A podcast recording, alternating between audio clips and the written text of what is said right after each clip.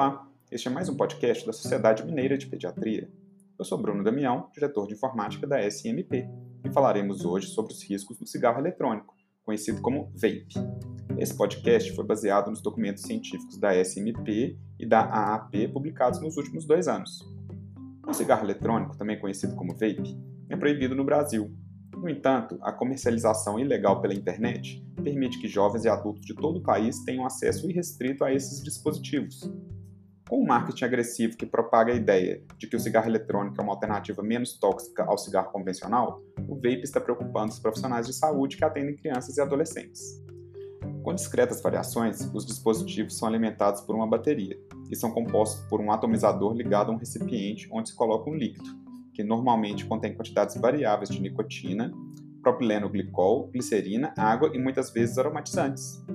Os dispositivos eletrônicos para fumar contêm várias substâncias nocivas, como partículas ultrafinas, componentes orgânicos voláteis, metais pesados e acetato e vitamina E.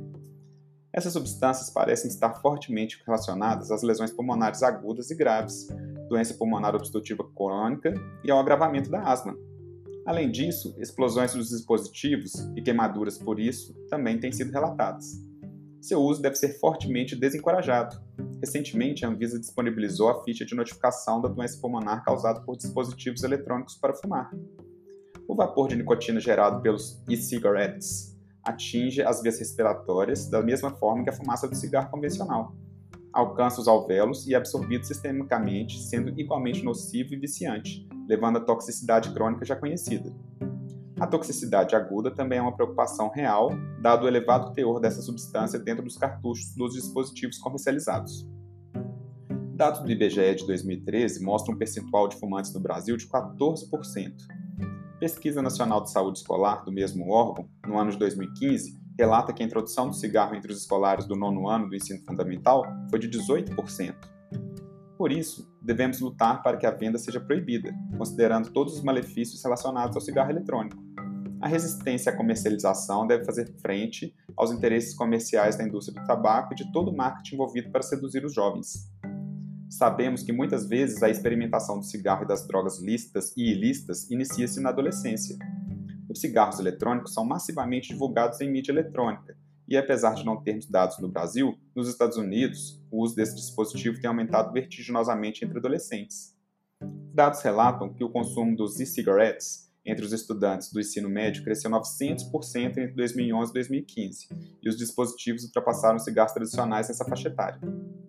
Alguns óbitos e várias internações com necessidade de terapia intensiva estão sendo relacionados ao uso desses dispositivos de cigarro eletrônico, sendo que a maioria das vítimas são jovens saudáveis. Geralmente são pacientes previamente rígidos que relatam o uso do cigarro eletrônico alguns dias ou semanas antes e que evoluem para dispneia progressiva, hipoxemia e infiltrado bilateral nos exames de imagem. Pesquisa recente publicada na Pediatrics investigou fatores de proteção para evitar o uso do cigarro eletrônico por jovens. Encontrou-se uma relação positiva para evitar o uso desses dispositivos com os adolescentes que tinham maior monitoramento pelos pais e mais orientações positivas sobre o seu futuro. Além disso, perceberam que não houve ações positivas que influenciassem os jovens a largar os cigarros eletrônicos, enfatizando então a necessidade de prevenção do uso.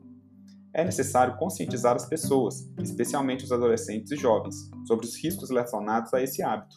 Os pediatras têm papel fundamental, pois atuam na promoção de saúde e prevenção de doenças.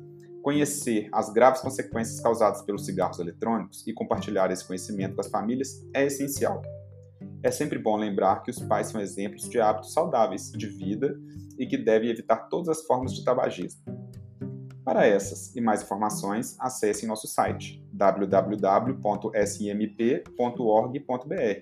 Visite nossas redes sociais no Instagram e Facebook e participe do segundo Congresso Mineiro Online de Pediatria.